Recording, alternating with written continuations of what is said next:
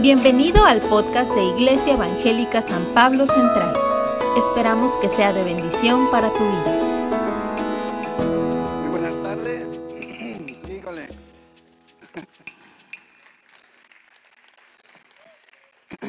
Muchas gracias, muchas gracias. Ay. He estado, pues ya van para dos semanas batallando con, con, con la gripa. No es COVID para que no se asuste. Está demostrado que no es COVID. Ah, gracias a Dios. Y, ah, pero estamos, estamos sanos. Me gusta, me gusta decir con respecto a la enfermedad, pero en las declaraciones bíblicas de todo.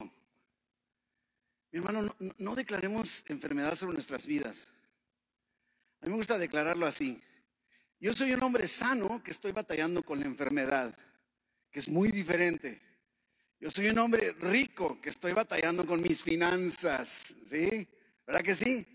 Es que yo le invito a que ese sea nuestro enfoque, porque no es que estoy enfermo, es que ya tengo unas semanas con la gripa. Pues te va a seguir tres y cuatro y cinco y quién sabe cuántas más, ¿verdad? Es importante que no perdamos de vista. Bueno, entremos, estemos, estemos en, en materia.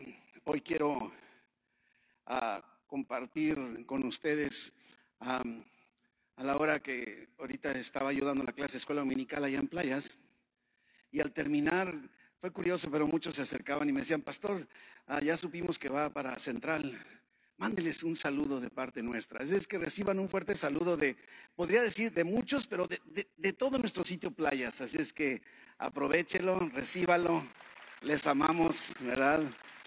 Nos amamos mutuamente. Y el día de hoy, el tema, como hemos estado anunciando en nuestras redes, la iglesia visible e invisible. Digo, ¿no te ha pasado en ciertos momentos en los que quisieras ser invisible? Y no me refiero a como un superpoder de decir es que quiero. No, me estoy refiriendo así que te quieres esconder. Algo hiciste, la regaste, te equivocaste y dices, por favor, me quiero hacer invisible, no quiero que me vean, ¿no? O, o- o- en un sentido un poquitito menos correctamente bíblico, que dijeras, ves una persona y dices, que no me vea, que no me vea, por favor, que no me vea, ¿verdad? Ahí viene, quisiera ser invisible. Espero que no sea porque le debes dinero, ¿verdad? Pero yo creo que todos, todos tenemos momentos así en los que hemos querido desaparecer ser invisibles, ¿verdad que sí? Ahora, lo, curioso es que de alguna manera existe una invisibilidad en nosotros como lo es la visibilidad que se hace más evidente, ¿verdad? Es más, en otras ocasiones se me hace que pudiera haber, no dijeras al revés, yo quiero hacerme visible. O sea, prediqué tan suave, sí, prediqué tan bonito que quiero hacerme visible. Aquí estoy para que me digan. No, no, me doy a entender. Eh, creo que, que podemos tener momentos en, en los dos enfoques, en el que queremos ser invisibles y en otro que queremos ser visibles por completo, ¿no? Es que dentro de nuestra, de nuestra serie de este mes de abril, que por cierto el día de hoy la estaremos terminando, la iglesia resucita ha sido nuestra serie y nos encontramos en el último domingo de abril con este tema de la iglesia visible e invisible. Ahora, la iglesia visible, la iglesia invisible son dos términos teológicos, doctrinales. Inclusive se dio mucha discusión que, que- fue uno de de las tantas afirmaciones que en el movimiento de reforma protestante ah, se, dieron porque hacía falta aclarar. Y entonces surgen estos conceptos y existen varios enfoques con respecto a lo que significa la iglesia visible y la iglesia invisible. Pero no podemos perder de vista, tenemos que partir de que todo concepto de iglesia tiene sus inicios en Jesucristo.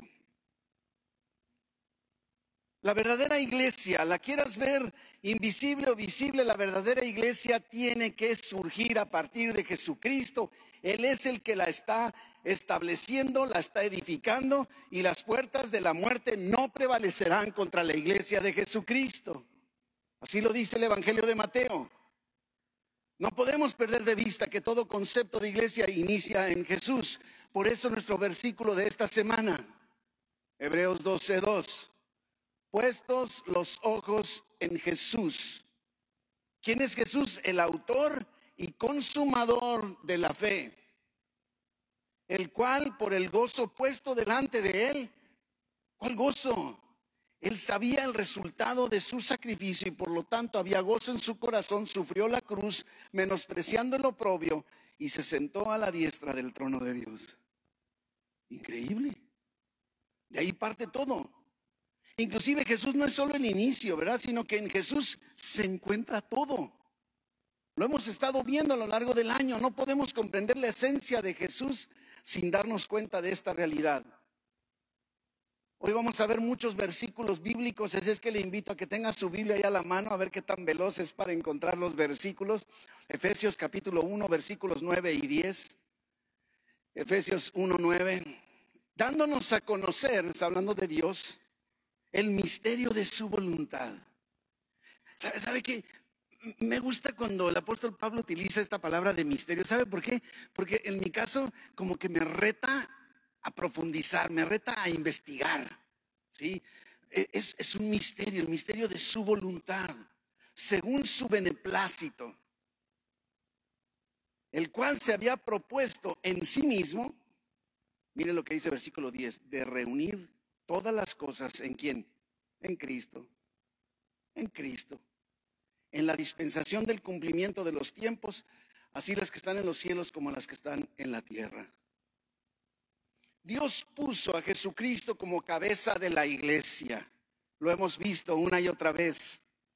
Hemos visto que la palabra iglesia es eclesía del griego, los llamados fuera, los llamados aparte, ¿verdad? Llamados, convocados por Dios.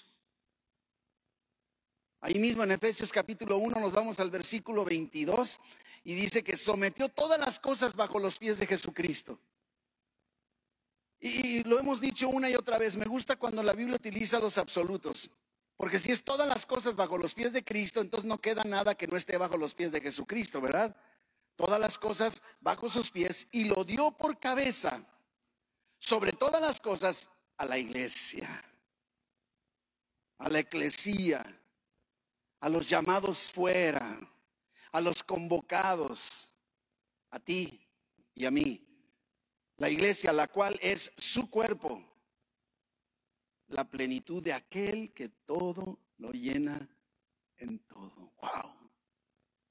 En Jesucristo. Y, el día de hoy lo que nos compete estudiar es el concepto de una iglesia visible e invisible.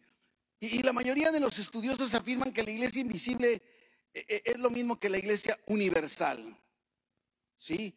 que no tiene tiempo, no tiene espacio. Y podríamos decir exactamente, pues sí, sí tienen toda la razón. O sea, aquellos que cristianos que ya murieron pertenecen a la iglesia universal, a la iglesia invisible, ya no están físicamente con nosotros, no están visibles entre nosotros, pero pertenecen a la iglesia de Cristo, la que está edificando Jesucristo. Por lo tanto, pertenecen a esa iglesia universal o iglesia invisible, sin tiempo ni espacio formada por todos los creyentes de todos los tiempos y en todo lugar, no nada más nosotros los que estamos aquí. Mientras que por otro lado la iglesia visible es aquella que está formada por iglesias locales, las iglesias visibles en cada lugar. Nosotros aquí en Tijuana como Iglesia Evangélica San Pablo somos la iglesia local, la iglesia visible de Jesucristo. Voltea para un lado y, nos vemos, ¿verdad? No estamos invisibles, ¿o sí? Visible, ¿verdad? Visible, visible. No quiere decir que hay dos iglesias, una visible y una invisible, a ver a cuál perteneces. No está refiriéndose a eso, ¿verdad? Solo hay una sola iglesia y es la que Jesucristo está edificando. Ahora, la palabra visible e invisible, las dos palabras no son difíciles de comprender. Creo que no necesitamos mucha explicación, ¿verdad? Pero para aquellos más escépticos, el diccionario define invisible dice que no puede verse con la vista. Y aquí me llama mucho la atención esta definición.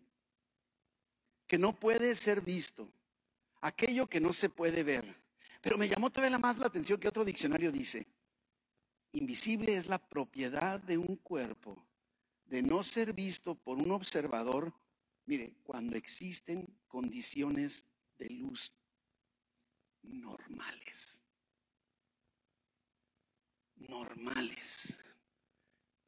Por ejemplo, el oxígeno. El oxígeno es invisible, pero es posible percibirlo de diversas maneras, pero no a través de la vista en forma directa, definitivamente.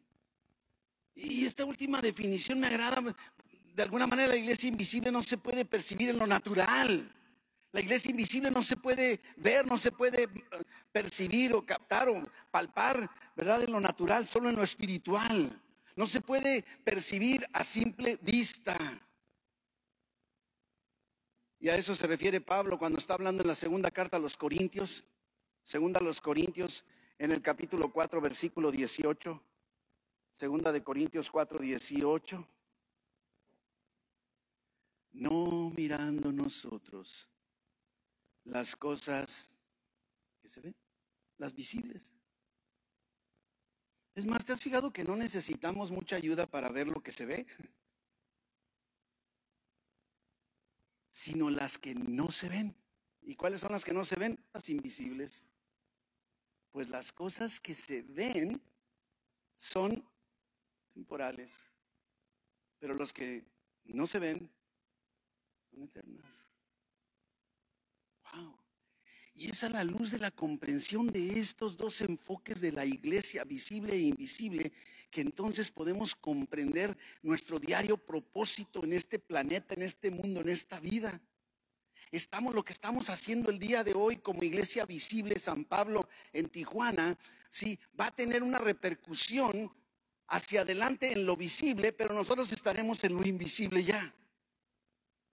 Estamos, estamos sembrando en la vida de nuestros hijos, de nuestros nietos y etcétera. Seguimos bajando conforme la edad que tengamos yo todavía no tengo tataranietos, ¿verdad? Nada más tengo nietos. Pero es ese enfoque que tenemos no perder de vista, no mirando las cosas que se ven, porque las que se ven son temporales, son pasajeras. Hoy estamos aquí, mañana a lo mejor ya no. Pero las que se ven, las que no se ven son eternas. Es, más, ¿se, acuerda en, en Juan capítulo 3, versículo 8, cuando Jesucristo estaba hablando aquella noche con Nicodemo?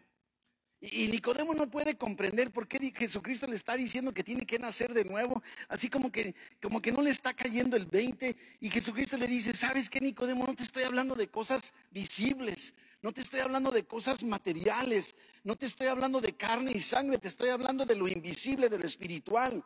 El versículo 8 dice, el viento sopla de donde quiere y oyes su sonido, pero no sabes de dónde viene ni a dónde va.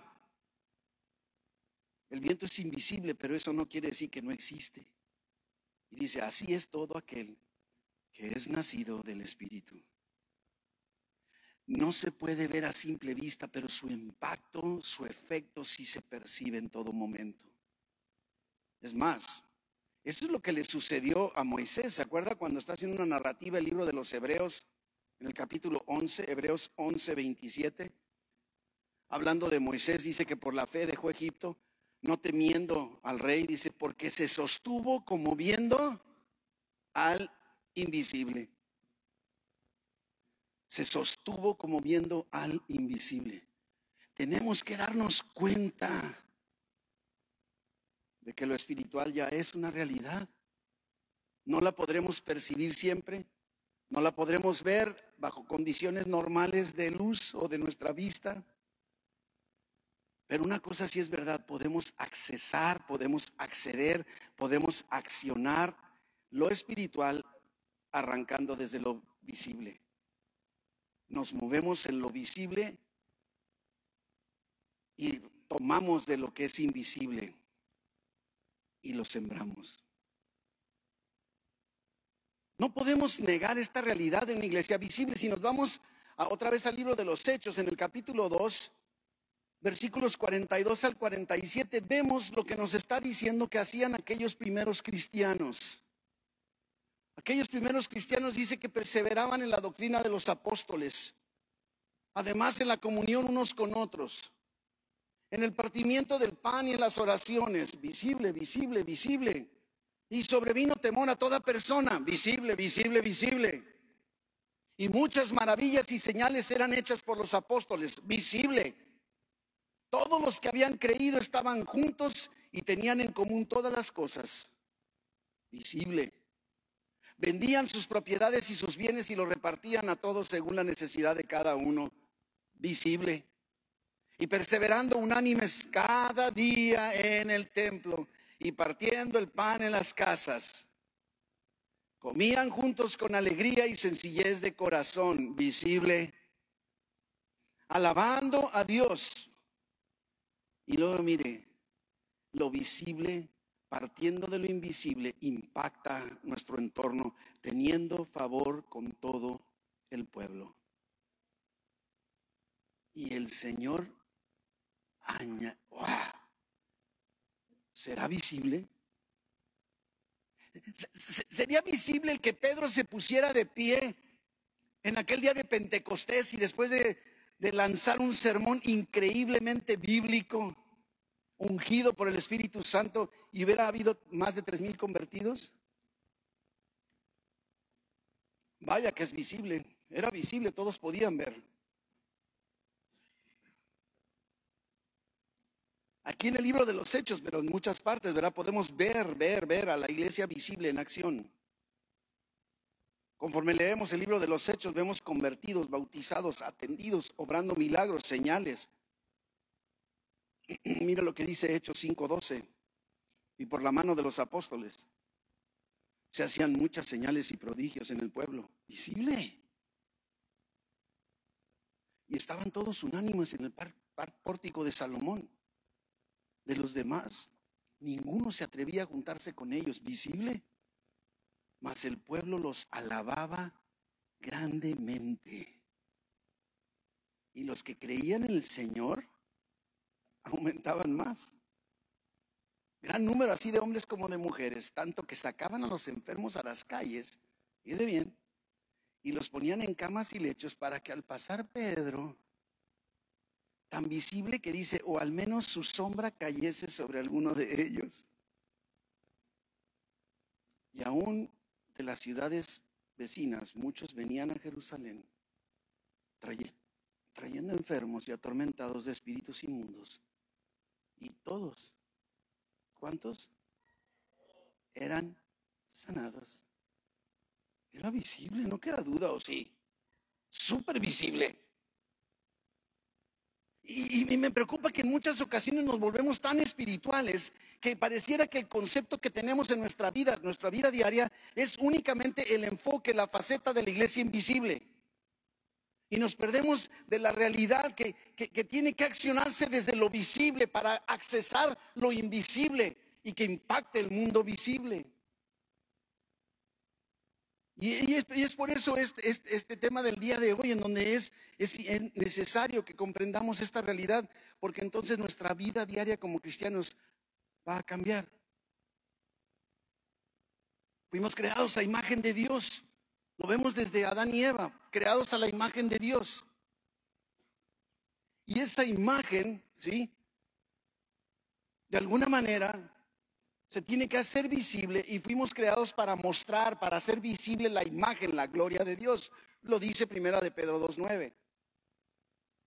Hace rato lo mencionaba mi hermano en la comunión. Vosotros sois linaje escogido. Wow. Real sacerdocio. Wow pueblo adquirido por Dios. ¡Wow! Y ahí me quiero quedar. Pero tiene todo un propósito, es para que tú y yo hagamos visibles las virtudes de aquel que nos llamó. Dice aquí para anunciar las virtudes de aquel que nos llamó de las tinieblas a su luz admirable. Somos su pueblo, somos su iglesia, somos su cuerpo y tenemos el propósito, el objetivo de hacer visible la gloria de Dios donde quiera que vamos. Accesamos lo invisible de Dios y lo mostramos en lo visible en nuestro diario vivir. Ese es nuestro objetivo. Somos su pueblo, somos su iglesia, para anunciar, para mostrar, para hacer visibles las virtudes de Dios. ¿Te das cuenta, mi hermano? Regresando a Efesios en el capítulo 1, pero ahora versículo 12. Le dije que íbamos a ver muchos versículos. Efesios 1, 12. Dice, mire lo que a fin de que seamos para, para alabanza de su gloria. Yo me pregunto, ¿acaso el mundo podrá alabar la gloria de Dios si fuera todo invisible? Sin la iglesia local, sin la iglesia visible, ¿podríamos llevar esto? La verdad que no, porque el mundo vive en tinieblas y tú y yo somos la luz. Nosotros los que primeramente esperábamos en Cristo, versículo 13, en Él también vosotros, habiendo oído la palabra de verdad, el Evangelio de vuestra salvación, y habiendo creído en Él, fuiste sellado con el Espíritu Santo de la promesa, que es las arras de nuestra herencia hasta la redención de la posesión adquirida. Y luego, ¿cómo vuelve a terminar? Vuelve a decirlo Pablo, para alabanza de su gloria. Ese es el diseño, el propósito de la iglesia, mostrar la gloria, la gloria de Dios al mundo, la iglesia visible, tú y yo portadores de la gloria de Dios para hacerlo visible en lo visible. Tenemos que, no sé, darnos cuenta porque tendemos a perder de vista esta realidad. Nos corresponde accionar en lo visible para accionar lo invisible, insisto, una y otra vez. Una vez que, que hemos entregado nuestra vida a Cristo, que hemos nacido de nuevo, que somos salvos, que vamos al cielo, nuestro propósito no termina. Formamos parte de la iglesia invisible, sí, pero también de la iglesia visible y tenemos una misión, un propósito, un objetivo, hacer visible la gloria de Dios donde quiera que vamos. ¿Cómo nos calificaríamos ahí? Híjole, empiezo por, por mí, ¿verdad? Así como que no siempre, no siempre. En la mañana venía de, mi casa a su casa a, la iglesia para la clase dominical y veníamos muy tarde.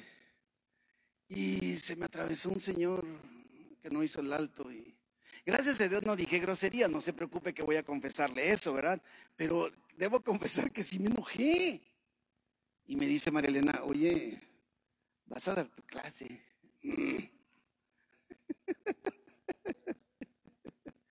ya no sigo diciendo. Sí. Yo debo hacer visible la gloria de Dios, no mi coraje, no mi molestia. ¿Te has fijado que a veces, este, aunque no digas nada, la cara dice todo? Yo creo que ese hombre vio mi cara y no vio la gloria de Dios. no es gracia, ¿eh? Digo, nos reímos, pero no crea que lo presumo. Ahora, algo que me llama la atención y quiero aquí conectar las dos cosas.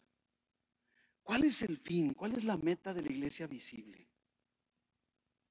¿Hacia dónde vamos como iglesia visible? ¿Te digo algo? Al rapto, al arrebatamiento.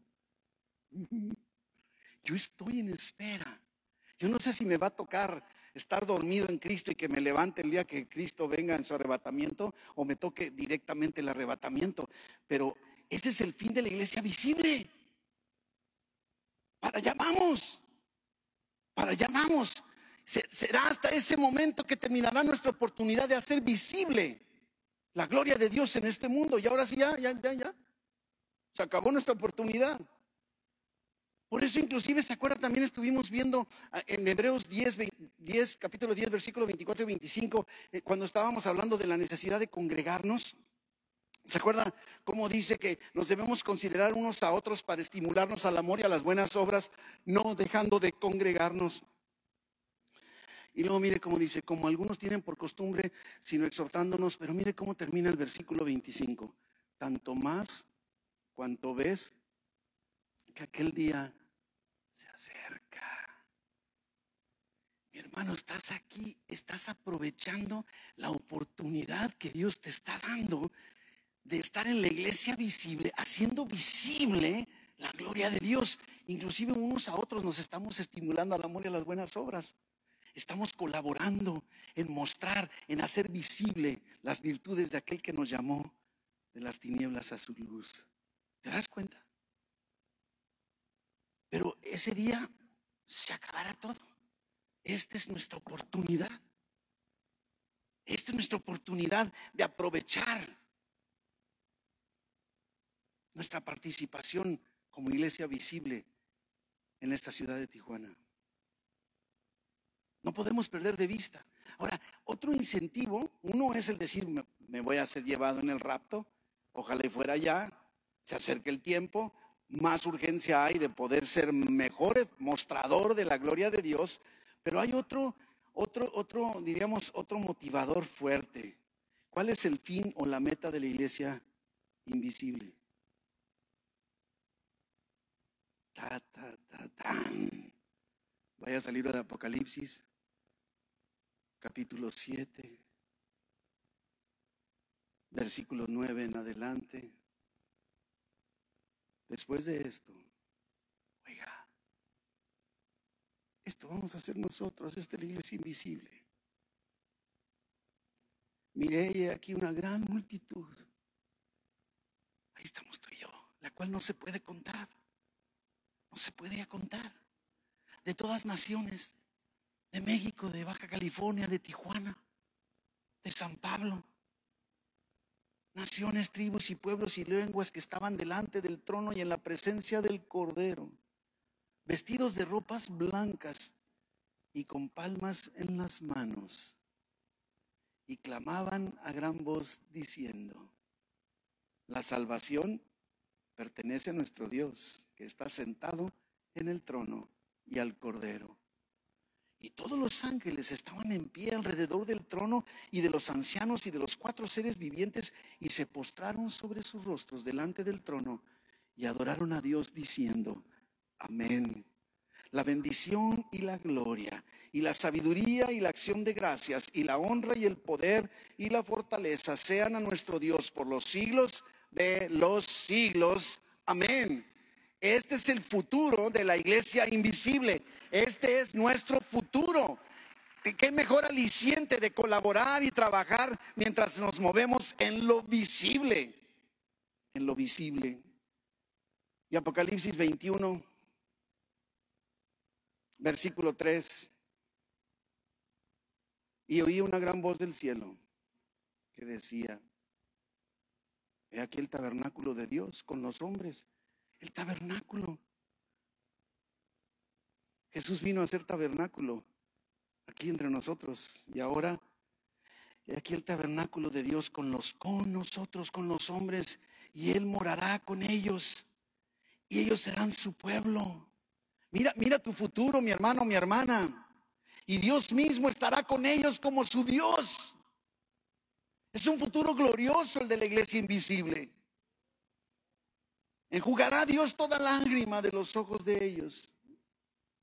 Y no habrá, ya no habrá muerte, ni habrá más llanto, ni clamor, ni dolor, porque las primeras cosas habrán pasado. Y el que estaba sentado en el trono dijo, he aquí yo hago nuevas todas las cosas. Y me dijo, escribe, porque estas palabras son fieles y verdaderas. ¿Te imaginas? ¿Te imaginas? Nos movemos en lo visible, sabiéndonos miembros de lo invisible también. En su momento lo invisible se va a manifestar en ese futuro glorioso. Y mientras tanto, mientras no venga el rapto, mientras no venga el arrebatamiento, tú y yo tenemos un compromiso, un llamado, un propósito, una razón de ser en este planeta mostrar la visibilidad de Dios. ¿Se acuerda cuando le dicen a Jesús, muéstranos al Padre y nos basta? Es lo que estaba haciendo Jesús, en lo visible mostrando lo invisible de Dios. Tanto tiempo llevan conmigo y no me han conocido. El que me ha visto a mí, ha visto al Padre. Este es el modelo que debemos seguir de Jesucristo. El que me ha visto a mí está viendo a Dios, no porque yo sea Dios, no porque yo sea perfecto, no porque yo sea un santo, sino porque el propósito de mi existencia, de tu existencia, es mostrar la realidad de su gloria, de su poder, de su omnipotencia, de su presencia en este mundo perdido. Cuando conectamos estas dos realidades de la iglesia visible e invisible, creo que podemos encontrar un propósito, pero un propósito motor, que nos impulse a levantarnos de nuestra banca, a involucrarnos en la vida de la iglesia, porque solo tenemos esta vida para oportunidad y mostrar lo que Dios tiene para este mundo. Podrían algunos de ustedes, si están aquí y nunca han entregado su vida a Cristo, podrías decir por dónde comienzo, pues por ahí, entregando tu vida a Cristo si no lo has hecho antes. ¿Y por qué no hacerlo el día de hoy? Yo no sé, pero si no has entregado tu vida a Cristo, tú no vas a estar en, en, esto que acaba de describirse de Apocalipsis, pero puedes estarlo desde hoy, tener la seguridad y la garantía si tan solo entregas tu vida a Cristo. Y yo te, yo te diría, si no has entregado tu vida a Cristo antes, si quieres hacerlo hoy, ¿por qué no levantas tu mano? Solo quiero orar contigo. Que levantes tu mano y digas, yo quiero entregar mi vida a Cristo. Yo, yo quiero recibir el perdón de mis pecados, yo quiero recibir la salvación, yo quiero tener la vida eterna, yo quiero estar ahí en lo que narra Apocalipsis, en esa multitud que no se podía contar.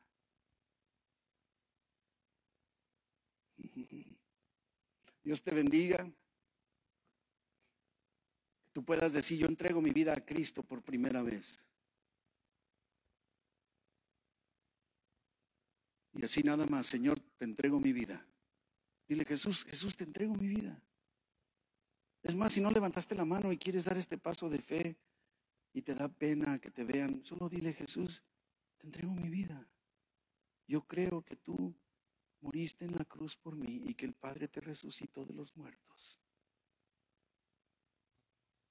Y te doy gracias por la salvación. En el nombre de Jesús. Dice Primera de Juan capítulo 5 versículo 11.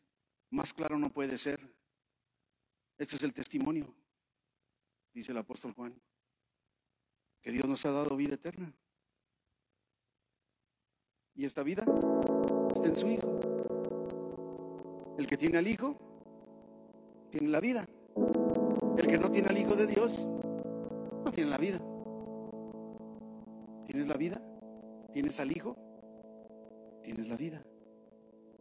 Debemos recibir a Cristo ahora, recibir la vida eterna. Esa es la iglesia visible. Para nosotros como iglesia ya somos. Quiero terminar llevándote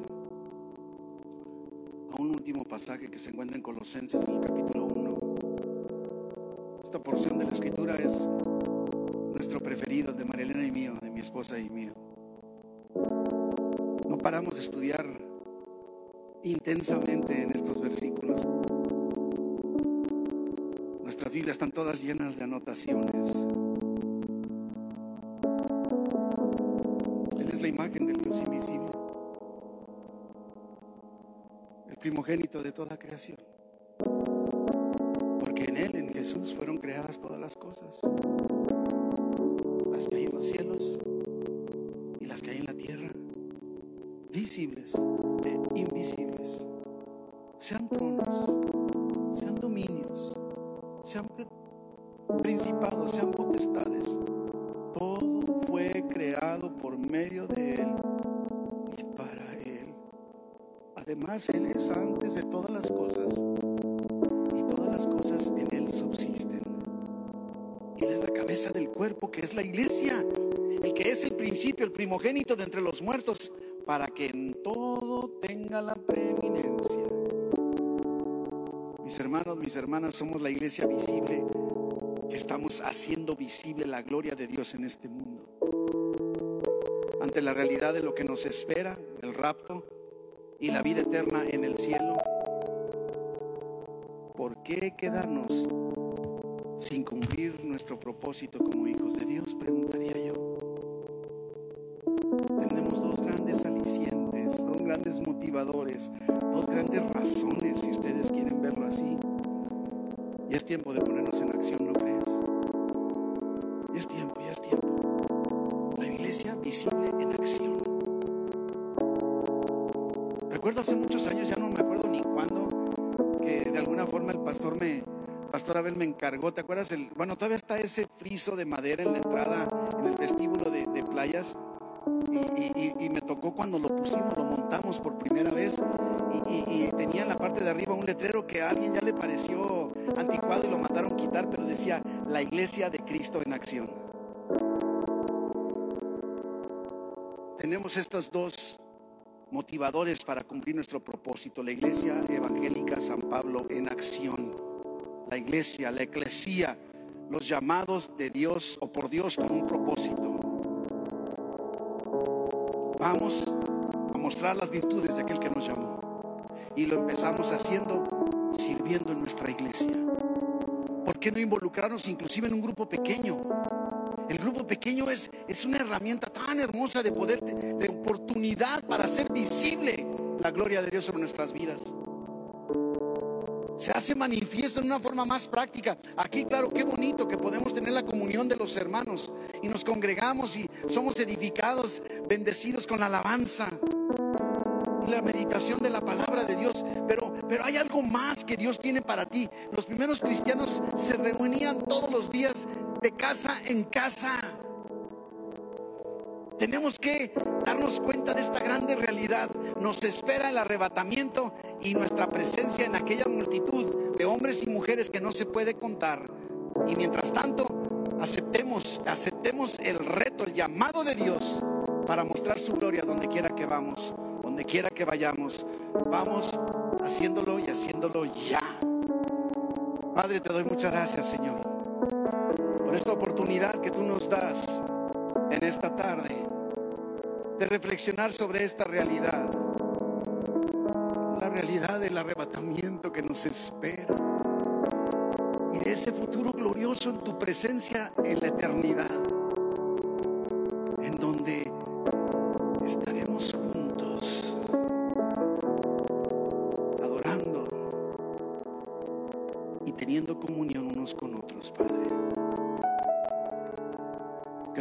Santo traiga una revelación, una motivación, un llamado a la acción sobre cada uno de mis hermanos. Para que al salir de aquí, saliendo transformados por el poder de tu palabra, sean llevados, impulsados por tu Espíritu Santo, para decirte, heme aquí envíame a mí. Para acercarse con los líderes y decir, quiero servir. No solo quiero servir, quiero pertenecer a un grupo pequeño. Díganme dónde hay y si no, yo lo pongo. Mueve el corazón de tu pueblo, Espíritu Santo. Y al irnos de aquí, Señor, conscientes de que tú vas con nosotros, que ese poder tuyo sea derramado sobre sus vidas esa habilidad para enfrentar lo sobrenatural. Que tú traigas bendición, prosperidad, sanidad en sus cuerpos, bendición en cada hogar, sobre sus hijos también, en sus finanzas, en sus empleos, en sus relaciones unos con otros, Padre. Bendíceles en el nombre de Jesús. Amén. Dios les bendiga.